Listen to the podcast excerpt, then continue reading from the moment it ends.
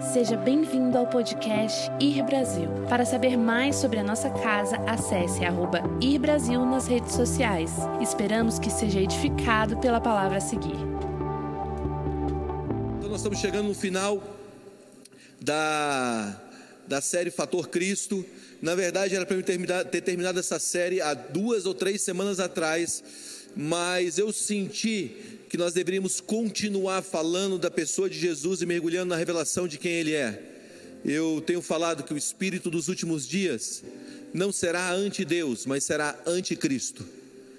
E o anticristo significa que eu posso até simpatizar com Deus, mas quando eu falo de Jesus, Jesus se torna agora uma pedra pesada, uma pedra de discórdia, e assim ele é em muitos lugares. Para os judeus, ele é um, um, grande homem, um profeta, um mestre do passado, assim também para os árabes e assim também para muitos e muitos ao redor do mundo. Mas Jesus, ele é o Filho de Deus que veio e morreu por nós, ressuscitou no terceiro dia, comprando para si todo povo, língua, tribo e nação.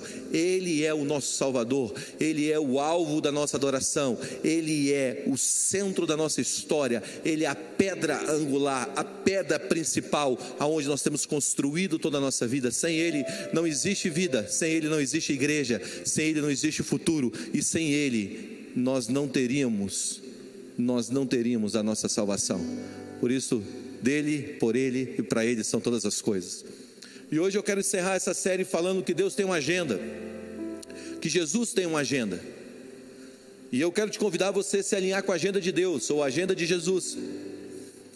Muitas vezes nós temos a nossa programação, a nossa vida, o nosso, o nosso, o nosso espaço, né? E usamos até uma frase, cada um do seu quadrado. Mas a verdade é que Deus tem uma agenda. Deus tem uma agenda, Deus tem um propósito, Deus tem um plano traçado para nós e para a humanidade. E nós precisamos nos alinhar com essa agenda.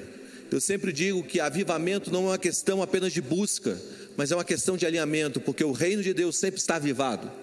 Se você quer ver a tua casa avivada, se você quer ver os seus filhos avivados, se você quer ver o seu esposo avivado, se você quer viver em avivamento, avivamento é simplesmente uma questão de alinhamento com os planos de Deus, com os propósitos de Deus. E eu acredito que nós somos chamados para viver em avivamento, amém? Viver queimando de amor por Jesus. Então, Deus tem a sua agenda. E a sua agenda, a maioria das vezes, ou quase sempre, é diferente da agenda da terra. Eu amo um texto que está lá em Deuteronômio capítulo 10, versículo 17, que diz assim: Pois o Senhor, o seu Deus, é o Deus dos deuses, e o soberano dos soberanos, o grande Deus, poderoso e temível que não age com parcialidade, nem aceita suborno. O que ele está dizendo? Ele está dizendo que esse Deus, o nosso Deus, está acima de todos os deuses, que o nosso Deus é soberano sobre tudo, ele é grande, ele tem o seu próprio movimento e cabe a nós nos aligarmos a esse movimento. Então, eu quero te convidar você a abraçar essa agenda de Deus hoje, que é uma agenda do céu. Jesus não está disposto a abraçar uma agenda da terra. Nós estamos abraçando uma agenda da terra. Nós muitas vezes estamos andando com o fluxo do tempo presente, mas Deus não. Deus está abraçando através da pessoa de Jesus e sempre abraçou uma agenda do céu. Jesus nunca, nunca se moveu na terra reagindo ao mundo. Ele sempre agiu na terra respondendo aos céus. Então, uma das coisas que eu quero que você tenha como fundamento hoje na tua vida, se você quer abraçar uma agenda de Deus, é não responda à terra, responda aos céus. E para que você possa responder aos céus, você tem que responder a pergunta que é: qual é a sua agenda? Ou qual agenda você tem cumprido? Uma agenda ideológica? Uma agenda pessoal? Ou uma agenda dos céus? Eu tenho tido muita preocupação com, tan, com tanta distorção que nós temos visto hoje no cristianismo, porque muitos, nós, muitos de nossos irmãos cristãos têm abraçado uma agenda da terra e não abraçado uma verdade dos céus. E você tem que descobrir qual é a agenda de Deus. E hoje eu quero trazer aqui alguns pontos que talvez te ajude a você entrar na agenda dos céus, abraçar a agenda dos céus, se mover com a agenda dos céus, viver a partir da agenda dos céus. Imagina você ter a certeza que você está no lugar certo, na hora certa, se movendo da maneira correta, porque você sabe que o céu está se movendo naquele lugar e foi naquele lugar que Deus te colocou naquele tempo. Isso é maravilhoso, porque você tem agora a percepção que tudo que está acontecendo à tua volta, por mais que haja retaliações, por mais que haja oposição, você sabe que você está com Cristo você sabe que você está no lugar certo. Estar na agenda de Deus é perceber que, apesar do fluxo contrário da terra ou da agenda filosófica, partidária, terrena, você está alinhado com os céus e você está se movendo pelo reino. E eu acredito que tem um texto que mostra um pouco dessa agenda de Jesus diferente da agenda da terra, que está lá em João, capítulo 4 Todo, todo mundo conhece essa história, mas pega a tua Bíblia aí e abre João capítulo 4, que é Jesus e a mulher samaritana. João 4. Vamos nos alinhar com a agenda de Deus, amém? Vamos nos alinhar com a agenda de Jesus. Vamos cumprir a agenda dos céus. Diga assim comigo: eu fui chamado para cumprir a agenda dos céus. Ok, abra comigo em João 4, nós vamos ler João capítulo 4. Jesus e a mulher samaritana. Diz assim, vamos ler a partir do versículo 1. Diz assim: Quando Jesus soube que os fariseus tinham ouvido dizer que ele fazia batismos, mas, mas os seus, mais do que os, os discípulos de João, se bem que Jesus mesmo não batizava, e sim os seus discípulos, deixou a Judéia, retirando-se outra vez para a Galiléia e era necessário passar pela região de Samaria. Assim Jesus chegou a uma cidade de Samaria chamada Sicar, perto das terras que Jacó tinha dado ao seu filho José. Ali ficava o poço de Jacó. Cansado da viagem, Jesus assentou-se junto ao poço. Era por volta de meio-dia, a hora do sol mais castigante. Nisso veio uma mulher samaritana tirar água. Jesus lhe disse: Dê-me um pouco de água pois seus discípulos tinham ido à cidade comprar alimento. Então a mulher samaritana perguntou a Jesus: Como sendo o Senhor um judeu, pede água a mim que sou mulher samaritana? Ele disse, ela disse isso porque os judeus não se davam com os samaritanos. Jesus respondeu: Se você conhecesse o dom de Deus e a quem é que lhe está pedindo água para beber, você pediria e ele lhe daria a água viva. Ao que a mulher respondeu: Senhor, não tem balde e o poço é fundo. De onde vai conseguir essa água viva? Por acaso o Senhor é maior do que Jacó, o nosso pai, que nos deu esse poço do qual ele mesmo bebeu, assim como seus filhos e o seu gado? Jesus respondeu: Quem beber dessa água voltará a ter sede, mas aquele que beber da água que lhe der, nunca mais terá sede, aleluia. Pelo contrário, a água que lhe der será, será nele uma fonte a jorrar para a vida eterna. A mulher lhe disse: Senhor, quero que me dê essa água para que eu não mais tenha sede, nem precise vir aqui buscá-la. Jesus disse: Vá, chame o teu marido e volte aqui. Ao que a mulher respondeu: Não tenho marido. E Jesus lhe disse: você tem razão ao dizer que não tem marido, porque já tivesse cinco, e esse que agora tem não é seu marido. Ou, ou revelações acontecendo. O que, você, o que você disse é verdade. A mulher então disse: Agora eu sei que o Senhor é um profeta. Vossos pais adoram, adoravam neste monte, mas vocês dizem que é em Jerusalém, é o lugar onde se deve adorar. Jesus respondeu: Mulher, acredito no que eu digo, vem a hora em que Neste monte nem em Jerusalém vocês adorarão o Pai. Vocês adoram o que não conhecem, nós adoramos o que conhecemos, porque a salvação vem dos judeus. Mas vem a hora, e já, já chegou, em que os verdadeiros adoradores adorarão o Pai em espírito e verdade, porque são esses que o Pai procura para os seus adoradores. Deus é espírito e é necessário que os seus adoradores o adorem em espírito e verdade. A mulher respondeu: eu sei que virá o Messias chamado Cristo, quando ele vier, nos anunciará todas essas coisas. Então Jesus disse: Eu sou o Messias, eu que estou falando com você agora. Nesse momento, chegaram os discípulos de Jesus, se admiraram de vê-lo falando com uma mulher. Mas Jesus lhe perguntou: O que vocês, o que você está querendo? Ou por que o Senhor está falando com ela? Quando a mulher deixou o seu cântaro, foi à cidade e disse ao povo: Venha comigo e veja um homem que me disse tudo o que eu já fiz. Não seria ele, por acaso, Cristo? Então saíram da cidade e foram até onde Jesus estava.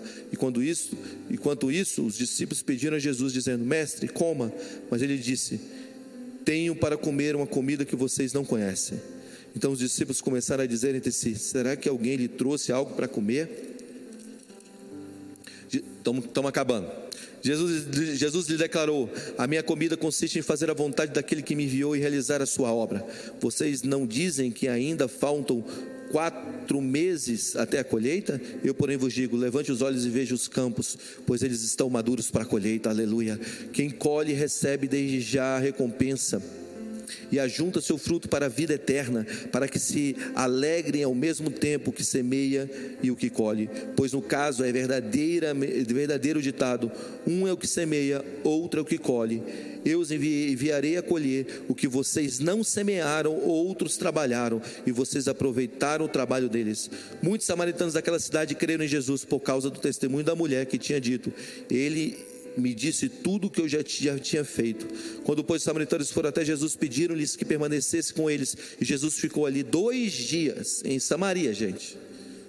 Muitos outros creram nele por causa das palavras de Jesus, não por causa mais do testemunho da mulher samaritana. E diziam à mulher: Agora não é mais por causa do que você falou que nós cremos, mas por causa, mas porque nós mesmos ouvimos e sabemos que esse é verdadeiramente o Salvador do mundo. Aleluia. Pai, essa é a tua palavra, faz ela viva agora em nossos corações que ela, que ela possa trazer vida a nós. Nós queremos nos alinhar com a tua agenda, no nome de Jesus. Amém. Sabe, para você entender esse texto, você precisa entender um pouco do contexto histórico do que está acontecendo aqui. Havia uma briga entre os judeus e os samaritanos. E essa briga era uma briga histórica e uma briga de mais de mais de séculos. E quando nós vamos entendendo a história dessa briga, nós vamos percebendo que essa, que essa briga ou essa rixa que havia entre os judeus e os samaritanos, ela começa lá atrás, depois do reinado de Salomão, quando Salomão morre. E agora o reinado é dividido entre Roboão e Jeroboão, então se torna o reinado do sul e o reinado do norte. Então o reinado de Israel, que era unido, agora se divide. E agora dez tribos vão para um lado, duas tribos vão para o outro, uma culpa ao reinado norte, e o reinado norte de Israel se torna agora como capital Samaria, o reinado sul se torna agora a capital Jerusalém. E se você for mergulhando nos escritos bíblicos, eu não tenho tanto tempo para falar sobre isso, mas se você for mergulhando nos estudos, nos estudos bíblicos, você vai perceber que quando chega a época do exílio, Naquele tempo de exílio, o reinado do norte começa a se corromper. Se corromper como? Eles começam agora a, a casar com mulheres que não eram judias. Eles começam a, a trazer adoração a outros deuses. Eles começam a sacrificar sobre os montes a outros deuses. E o reinado do sul, que tinha como capital Jerusalém, e, e, e Judá ali era a sede ou, ou, ou, o princípio ou a tribo que governava sobre, aquele, sobre aquelas duas tribos que se separavam. Agora, esse reinado se torna algo mais, mais puritano, se, se eu posso assim dizer. Então você vê eles continuando, preservando a linhagem, preservando o seu culto ao único Deus, preservando o seu conceito de Deus puro. E agora os samaritanos então faziam parte desse reinado do norte. Então, quando os judeus olhavam para os samaritanos, eles tinham a imagem daquele povo que tinha se corrompido, que tinha se corrompido de uma maneira, de uma maneira genética, se assim se assim posso dizer, através do, do casamento ou da aliança com as mulheres que não eram as mulheres da linhagem dos judeus ou dos hebreus, tinham se misturado com, a, com aquela religião, com a religião de outros deuses. E hoje essa região ainda, essa região de Samaria ainda continua em conflito. Se você for pegar a região de Samaria hoje, é a região da Cisjordânia, que ainda há tanto conflito lá, a região da Palestina. Então, debaixo desse conflito religioso, os judeus se afastaram dos samaritanos e os samaritanos se afastaram dos judeus. Mas, mas os, os samaritanos também eram judeus, só que eram judeus que foram se misturando. E agora, essa rixa se torna uma rixa histórica. Eu estou falando isso de mais de século, ou talvez mais de mil anos para trás. Então, quando Jesus chega naquela região, a Bíblia diz o seguinte: que, olha o que diz o versículo. Olha o que diz o versículo 3. E deixando a Judéia, retirou-se outra vez para Galiléia, e era necessário passar pela região de Samaria. Agora, para uma agenda de um judeu, um judeu ortodoxo, um judeu que tinha princípios, Samaria não era um caminho certo. Samaria não era um caminho da agenda de um judeu.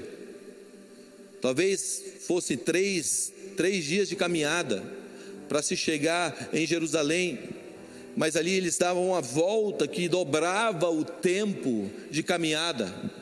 Mas agora, Jesus não tinha uma agenda baseada nos princípios de rompimento de relacionamento do passado. Jesus não tinha uma agenda baseada em conflitos.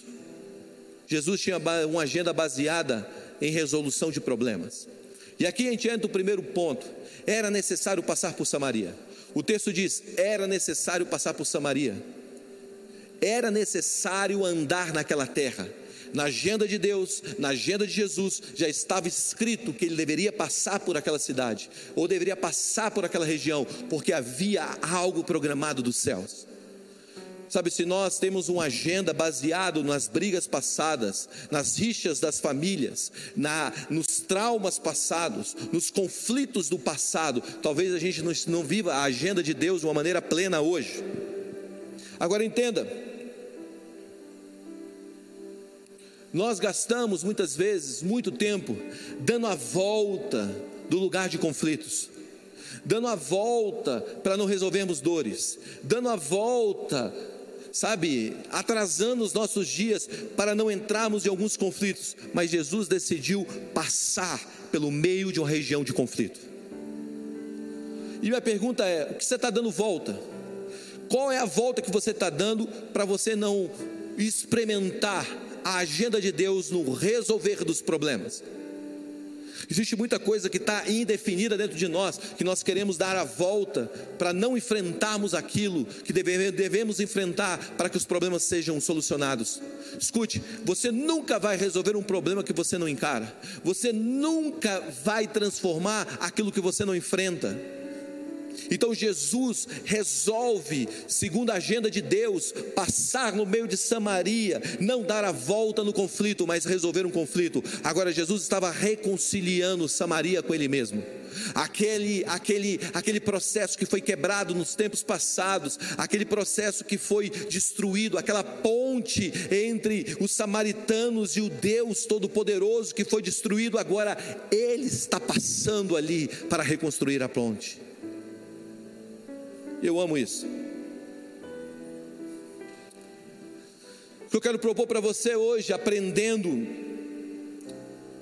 a viver na agenda de Deus, é que Deus não evita conflitos, porque os conflitos para Deus, na verdade, são resoluções.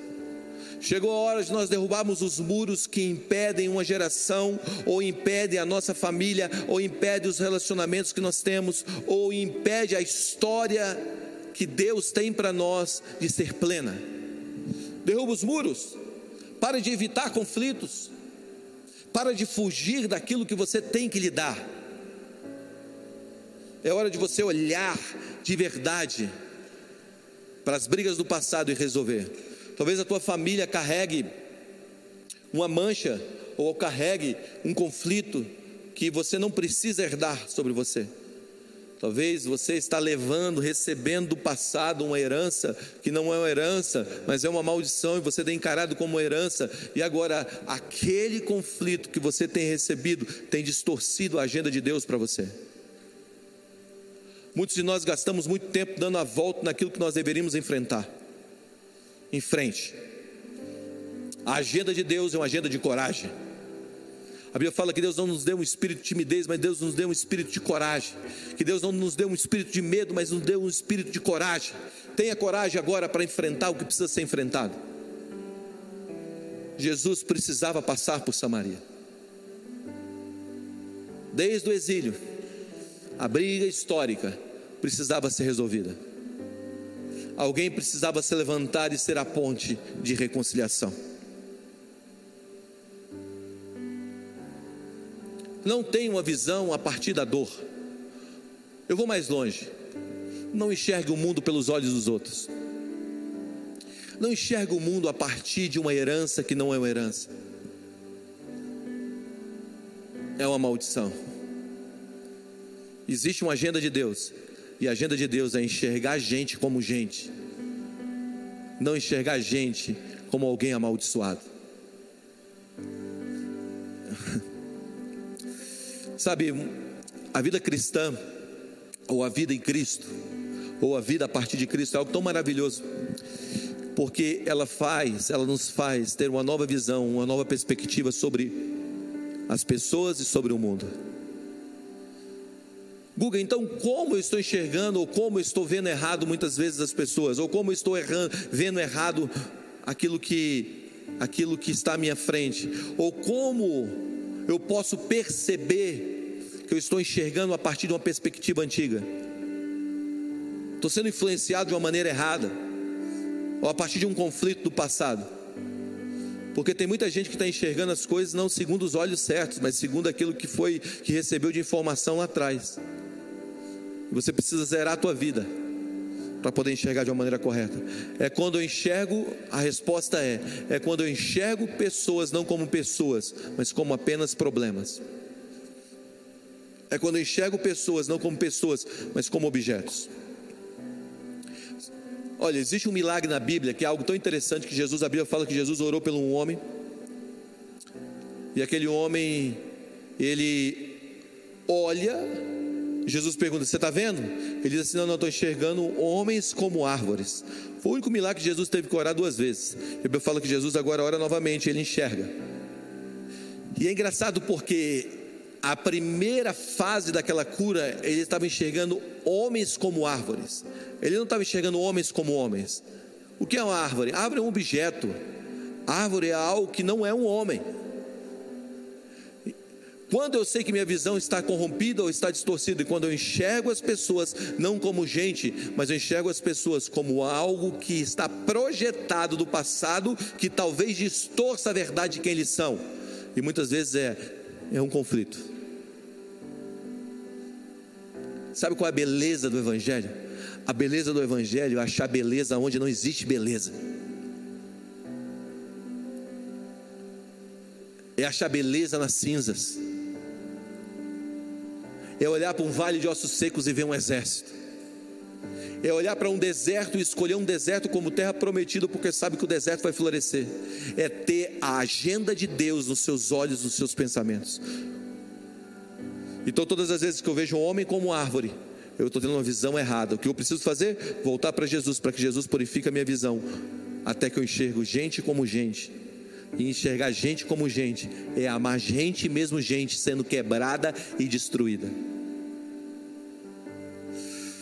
Está na agenda de Deus é não dar volta a conflitos, é encarar os conflitos e resolvê-los. Segunda coisa que vai te ajudar ou vai me ajudar a entrar na agenda de Deus é é que Jesus entrou em Samaria então, porque estava na agenda de Deus.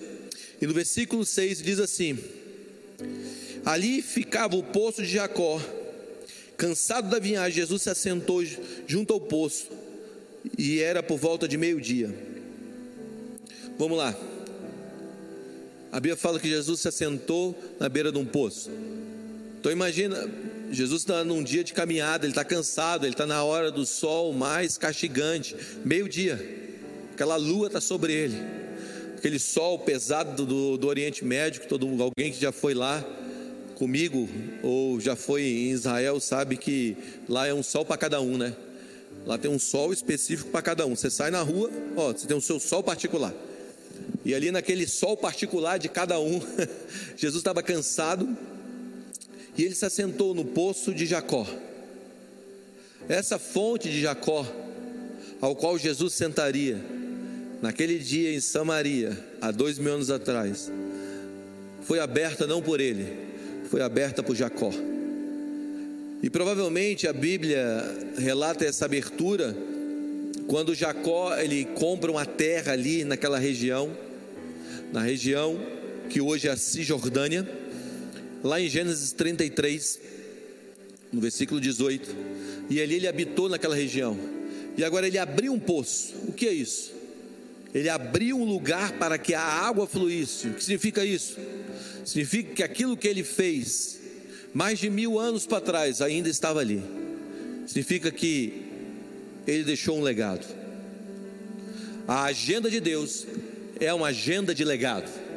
A agenda de Deus não é uma agenda do imediatismo. A agenda de Deus é uma agenda geracional. A agenda de Deus não é uma agenda de satisfazer apenas o hoje. A agenda de Deus é uma agenda que pensa no amanhã. A agenda de Deus não é para satisfazer a sua necessidade. A agenda de Deus é para satisfazer a eternidade. Eu amo isso. Por quê? Porque quando nós começamos a perceber que aquele poço que Jacó abriu agora seria o poço da reconciliação dos samaritanos com o próprio Deus, aquele poço há anos atrás, Jacó não tinha nem entendimento daquilo, mas ele entendia que ele precisava abrir algo. E esse poço ainda está lá, cavado numa rocha. para você ter um legado, para você deixar um legado, um dos primeiros pontos é fé. Fé gera um legado. E fé é não andar pelo fluxo do tempo presente.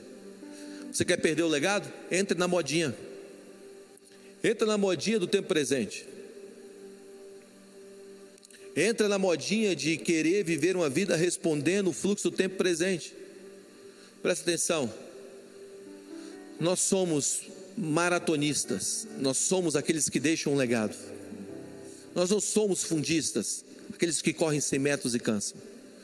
Esse tempo atrás, agora, eu estava ouvindo uma história sobre a migração das borboletas do México até o Canadá. Então, aquele inseto, ele faz uma migração de milhares de quilômetros até chegar ao Canadá. E agora o interessante é que essa migração, até chegar ao destino delas, que é o Canadá, leva quatro gerações de borboletas. Significa que agora uma voa, e ela voa, voa, voa, voa o máximo que ela consegue. E quando ela está prestes a, a, a, a, acabar a sua vida, ela para, e agora ela produz a larva para a próxima viagem. Aquela larva faz um casulo, do casulo nasce uma nova borboleta e aquela outra borboleta começa a voar. E ela voa o maior tempo que ela consegue, e agora ela pousa novamente, aquele tanto de borboleta, produz uma nova larva que entra no casulo, e aquele casulo agora, depois do tempo de casulo, vem uma nova borboleta, e a borboleta voa, voa, voa, quatro gerações. A agenda de Deus nos mostra que quando nós estamos nela, nós estamos voando para uma geração continuar. Talvez o nosso voo não alcance o destino final. E quando nós trabalhamos nesse negócio chamado avivamento, que alguns estão falando que é modinha, eu fico impressionado como as pessoas acham que nós estamos falando de avivamento como algo da moda. Não, não, nós estamos empenhados em vermos um avivamento. Nós estamos empenhados a ver filhos convertidos aos pais e pais aos filhos. Nós estamos empenhados em vermos uma igreja que se pareça com o céu. Nós estamos empenhados em vermos nossos filhos tendo encontros sobrenaturais com Jesus. Nós estamos empenhados em termos uma atmosfera tão parecida com os céus que as pessoas entram e têm contato com Deus.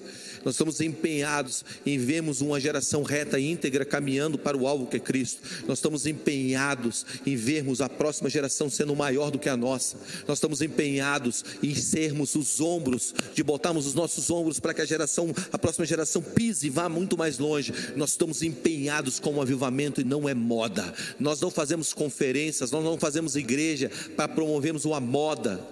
Nós fazemos igreja porque nós acreditamos que precisamos de um avivamento hoje e agora para reformar as nações da terra.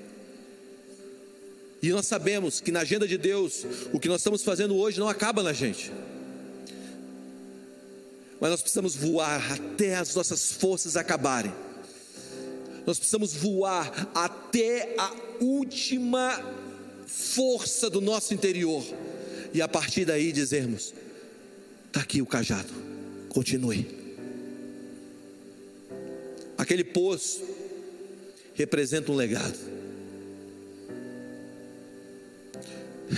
Eu amo a história de 2 Timóteo capítulo 1. Lá no versículo 5 diz assim: Vamos lá, vamos ler, vamos ler comigo. 2 Timóteo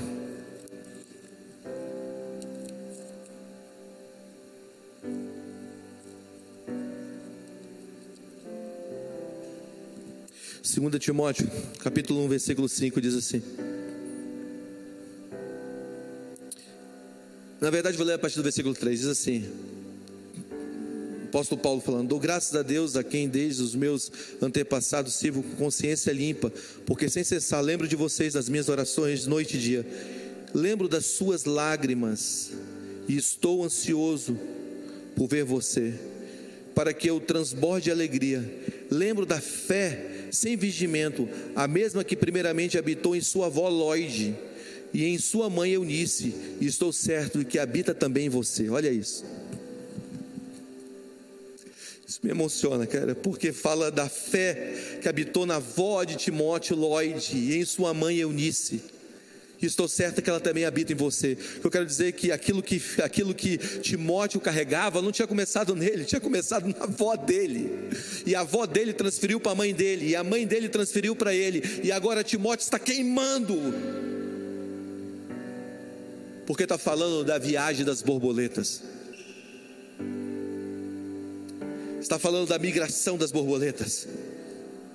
Sabe, se você entra na agenda de Deus, você percebe que o que você está fazendo não vai parar em você, vai passar para os seus filhos. Escute o que eu estou dizendo: nós não estamos construindo uma igreja apenas para a nossa geração, nós estamos criando uma igreja para os filhos dos nossos filhos, para os filhos dos filhos dos nossos filhos e os filhos dos filhos dos nossos filhos, e nós veremos a nossa geração, a geração dos nossos filhos e dos filhos dos nossos filhos, servindo a Deus e queimando de amor por Ele.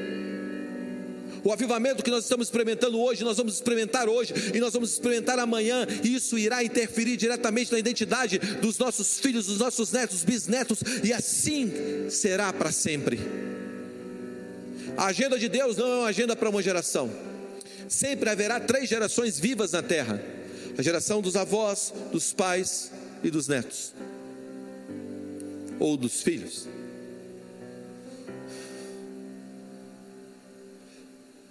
Perceba que o que você está fazendo hoje com a sua vida não tem a ver só com a sua vida, tem a ver com as próximas gerações. Aquele poço que Jacó abriu, Jesus usou para reconciliar uma cidade com ele.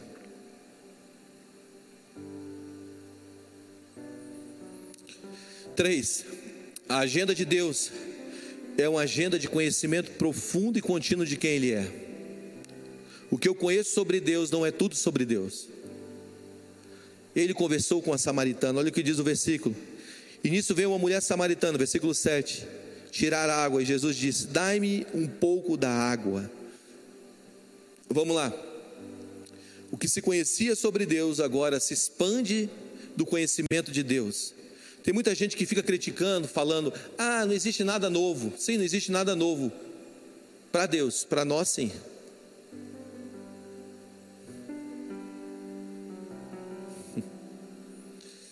Olha o que diz 1 Coríntios capítulo 13, versículo 8 a 10. O amor nunca falha, mas havendo profecias serão aniquiladas, havendo línguas cessarão, havendo ciência desaparecerá porque em parte conhece, porque em parte conhecemos e em parte profetizamos. Em parte. Mas quando vier o que é perfeito, então o que é em parte será aniquilado. Sabe, o que você conhece hoje não significa que é tudo sobre Deus.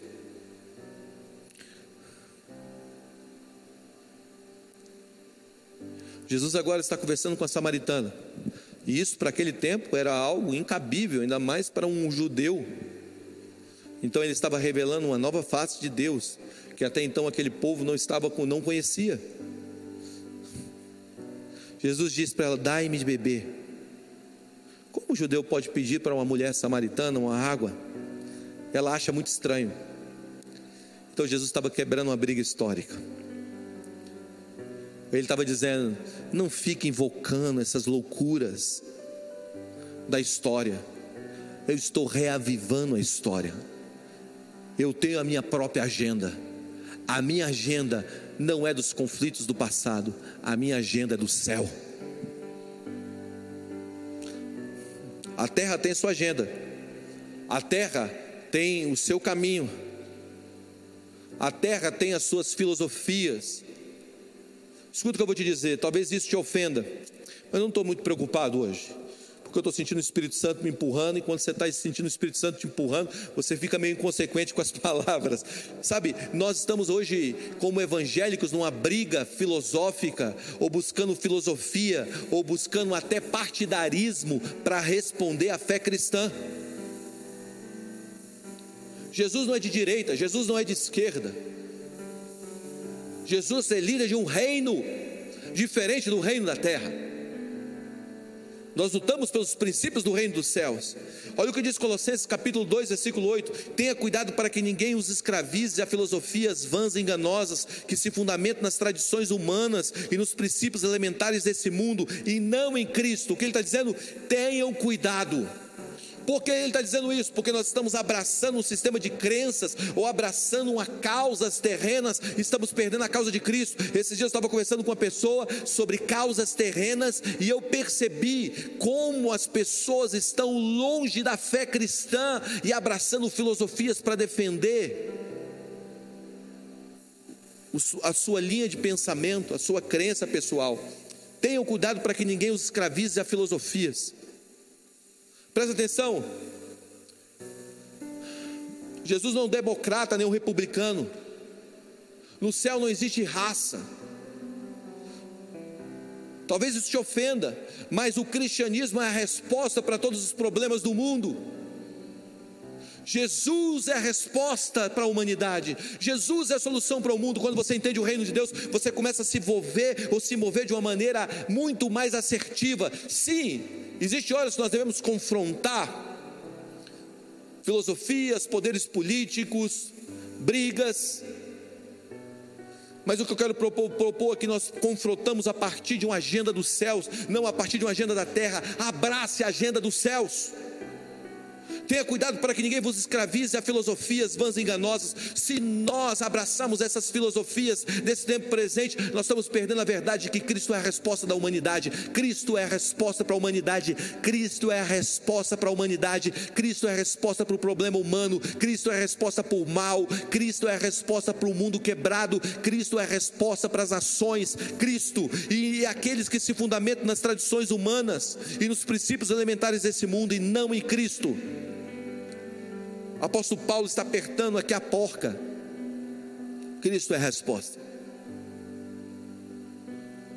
O que você conhece sobre Deus não é totalidade sobre Deus. Por isso, abrace a verdade do cristianismo e tenha a visão a partir de Cristo para a reconstrução do mundo que está à frente.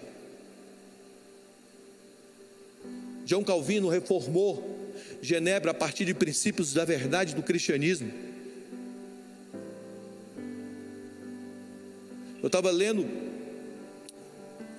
sobre Weber agora esses dias, que se chama um livro dele chamado Ética Cristã e o Espírito Capitalismo, e você vê claramente o progresso de Deus fundamentando as sociedades que estavam fundamentadas na revelação de quem era Cristo. Agora, baseado nesse entendimento, nós precisamos entender que Deus sempre está trazendo algo novo, e o novo sempre ofende o velho. Na verdade, se você está abraçado nas coisas velhas, quando Deus faz algo novo, você está se sentindo ofendido. Aí você pode dizer para mim: não existe nada novo, Guga. Para Deus, não, para você, sim. Como eu li o texto. Porque em parte conhecemos, em parte profetizamos, mas quando vier o que é perfeito, então o que será em parte será aniquilado. E ele veio mas nós devemos conhecer e prosseguir em conhecê-lo. Significa que agora todo o nosso conhecimento não é o pleno conhecimento, é o processo agora que está nos levando a um novo degrau. O processo de conhecimento agora que nós estamos vivendo está nos levando a um novo degrau de conhecimento de quem Ele é. Você está comigo? Está percebendo o que eu estou querendo te mostrar? É que todo o movimento de Deus traz uma nova forma de você perceber as coisas que estão ao redor.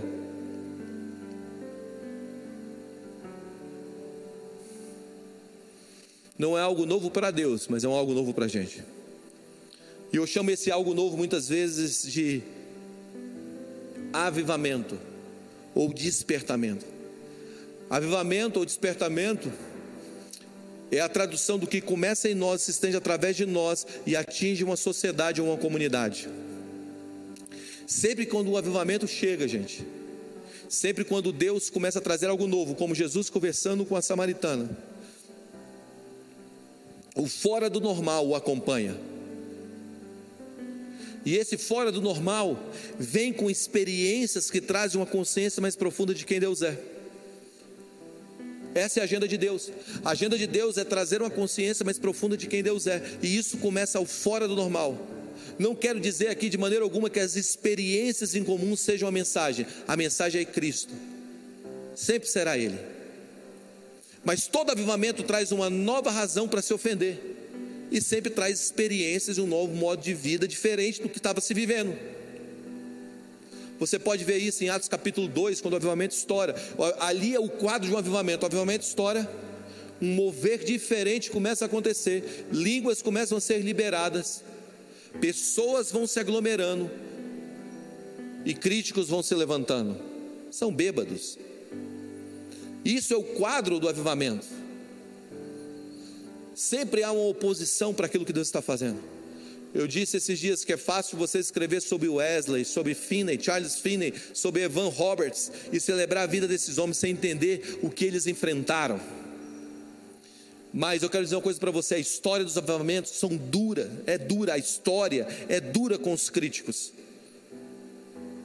Críticos que não fazem nada. Você já viu falar de John Evan? John Evans, sabe quem era John Evans? Provavelmente você nunca ouviu falar dele. John Evans era o opositor de Charles Finney. Na época de Charles Finney, ele era tão conhecido como Charles Finney. Mas anos depois, ninguém sabe falar quem era ele. Me fala o nome de cinco fariseus ou seis fariseus que perseguiram Jesus. Me fala o nome dos dez, ou melhor, doze espias foram enviados para ver a terra dois voltaram com a posição correta. Qual o nome dos outros dez? Você não lembra? Você lembra de Josué e Caleb que viram a mensagem certa da terra? Por quê? Porque a história não tem uma longa memória para opositores do que Deus está fazendo. Entenda algo: muitas vezes nós nos tornamos tão controladores do ambiente que temos que estamos vivendo, que temos dificuldade de ver a Deus, Deus, que temos dificuldade de ver Deus agir fora do padrão que nós mesmos construímos para Ele agir. Quando Deus vier, coisas estranhas vão acontecer, você querendo ou não. Todo despertamento trouxe coisas estranhas. Você pode dizer: Ah, aquilo ali é muito alma. Ah, isso aqui é muita manifestação, é, é coisa da alma humana. A Bíblia fala que nós não devemos separar o joio do trigo até o dia da colheita. Isso serve para tudo, irmãos. Inclusive para aquilo que Deus está fazendo. Se é alma ou se não é, não importa. Foque naquilo que Deus está fazendo. O teu padrão de aprovação muitas vezes tem um padrão de controle, não de aprovação. Autocontrole é uma manifestação do controle do espírito. E o fora do normal não é uma ameaça, é um convite.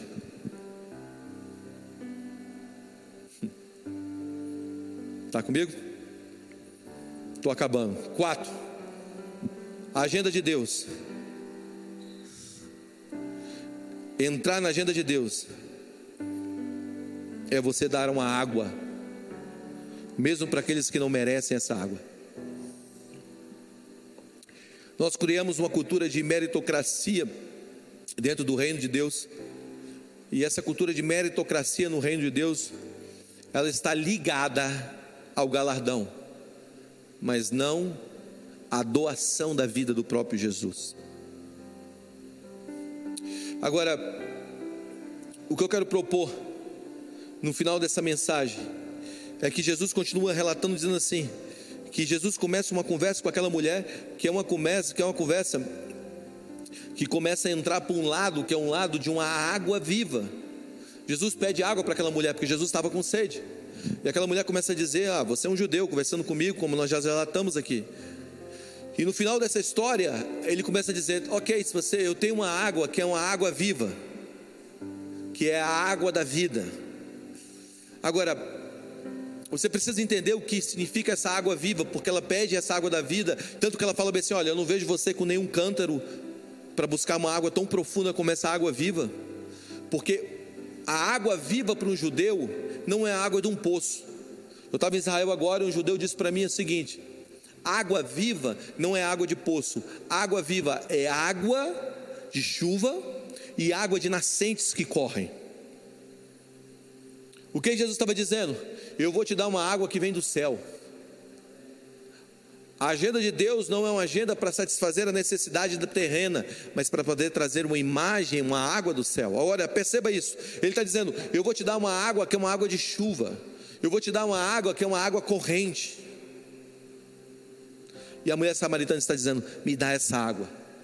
Que água é essa corrente que Jesus estava falando?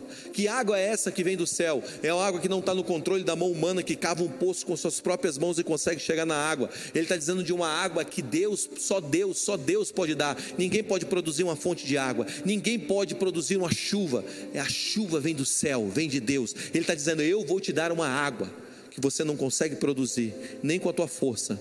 O que eu vou te dar vem do céu. Apocalipse capítulo 22, versículo 1 fala dessa água. Então o anjo me mostrou o rio da água viva que, trans, que saía, que era translúcido como cristal, fluía do trono de Deus e do Cordeiro. Ezequiel 40, capítulo 47 fala desse rio. O homem levou de volta à entrada do templo e via uma água saindo de debaixo do solteiro do templo e indo para o leste, pois o templo estava voltado para o oriente e a água descia debaixo do lado sul do templo ao sul do altar. O que Jesus estava falando? Eu vou te dar uma água que flui do trono e flui de mim. O texto diz, de Apocalipse 22, ele me mostrou um rio de água viva que, que era translúcido como cristal, fluía do trono e do cordeiro.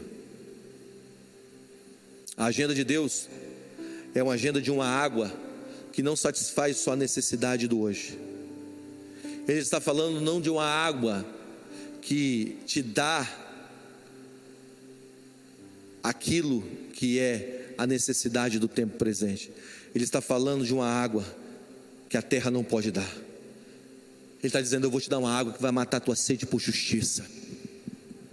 Ele está dizendo: Eu vou te dar uma água que vai curar a tua alma.